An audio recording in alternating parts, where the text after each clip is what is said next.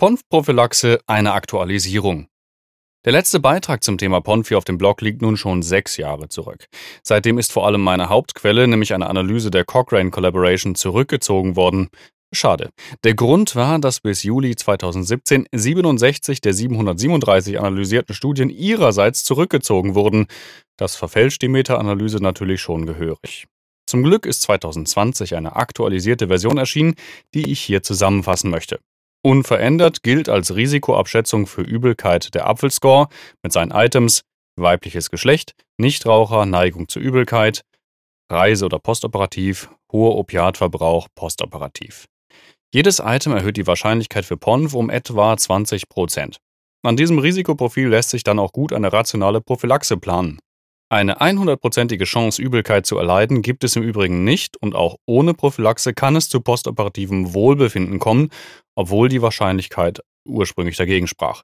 Insofern bleibt uns nur der rationale Einsatz von Prophylaktika, denn jedes Medikament hat auch Nebenwirkungen, allen voran diese Throne, die potenziell kardiale Nebenwirkungen bis hin zu Ischämien auslösen können. Ich rate dazu, einmal den Beipackzettel zu konsultieren. Einfach unreflektiert jedem Patienten einen Cocktail Anti-Emesis zu verabreichen, ist deshalb definitiv nicht der medizinisch korrekte Weg. Letztlich geht es hier um Wahrscheinlichkeiten mit Wirtschaftlichkeitsüberlegungen. Medikamente kosten nun mal Geld, Abwägung von Wirkung zu potenziellen Nebenwirkungen und eine rationale Entscheidung, ob und wie viel Prophylaxe überhaupt notwendig ist. Dass PONF-Prophylaxe wichtig ist, ist offensichtlich. Wenn ein Patient aus der Narkose aufwacht und sich den ganzen Tag nur übergibt, kann die eigentliche Operation und Narkose so gut und sicher gewesen sein, wie sie will.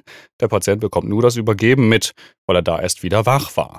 Eine postoperative Beschwerdefreiheit ist damit auch ein wichtiger Punkt für Patientenzufriedenheit und positives Erscheinen nach außen für einen Dienstleister wie Krankenhäuser. Im Cochrane Review von 2017 wurde geschlussfolgert, dass im Grunde jede Antiemetika-Klasse das PONF-Risiko relativ um 30 Prozent reduziert. Das bedeutete, dass das zweite und dritte Mittel nur noch das verbliebene Risiko weiter reduzieren konnte. Eine Addition von Substanzen macht deshalb zwar Sinn, aber der Effekt wird immer geringer. Außerdem ist es ein deutlicher Unterschied, ob man mit einem Risiko von 80% nach Apfel startet oder einem Risiko von 20%. In der Aktualisierung von 2020 wurden nun noch 585 Studien inkludiert mit 97.516 Patienten. Die am häufigsten untersuchten Substanzen waren Ondansetron, Dexamethason und Droperidol. Die Kombination von Substanzen war effektiver als die Nutzung einzelner Substanzen, mit Ausnahme von Neurokinin-1-Antagonisten wie Aprepitant oder Phosaprepitant. Hier war die Reduktion der Monosubstanz mit Kombinationen anderer Substanzen sogar vergleichbar, gleich heißt effektiver als die Monosubstanz. Folgende relative Risiken für PON vergaben sich mit einer hohen methodischen Sicherheit. Eine relative Risikoreduktion von 0,26, Ramosetron eine RR von 0,44, Granisetron 0,46, Dexamethason 0,51, Ondansetron 0,55. Folgende Substanzen können möglicherweise das Risiko reduzieren, nämlich Phosaprepitant mit einer RR von 0,06 und Droperidol von 0,61. Die empfohlenen und höhere Dosen erzielten die erwünschten Effekte. Unterdosierungen führen zu keinen klinisch relevanten Effekten. Nebenwirkungen waren selten oder gar sehr selten in den empfohlenen Dosierungen, vor allem die klassenspezifischen wie Kopfschmerzen, Obstipation, Wundinfektion, extrapyramidale Symptome, Arrhythmien, QT-Zeitverlängerungen. Man kann aber bei limitierter Datenlage sagen, dass die Mittel vermutlich sehr sicher sind.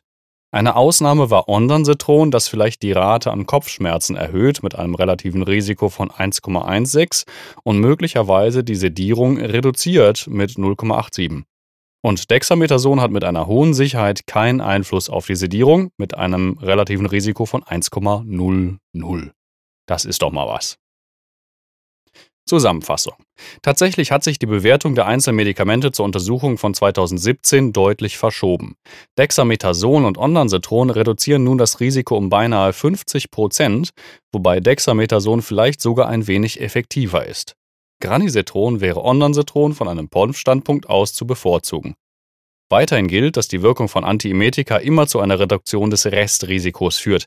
Insofern bleibt die oben beschriebene Rationale gleich. Es kommt auf das individuelle Risikoprofil des Patienten an.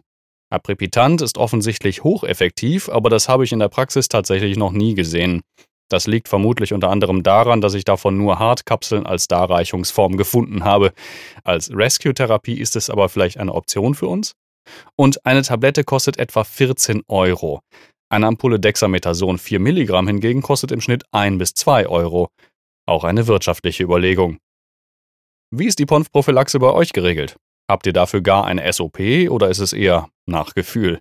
Würde mich interessieren, diskutiert gerne hier unter den Kommentaren oder im Blog. Bis zum nächsten Mal, ich freue mich über ein paar Sterne. Tschüss!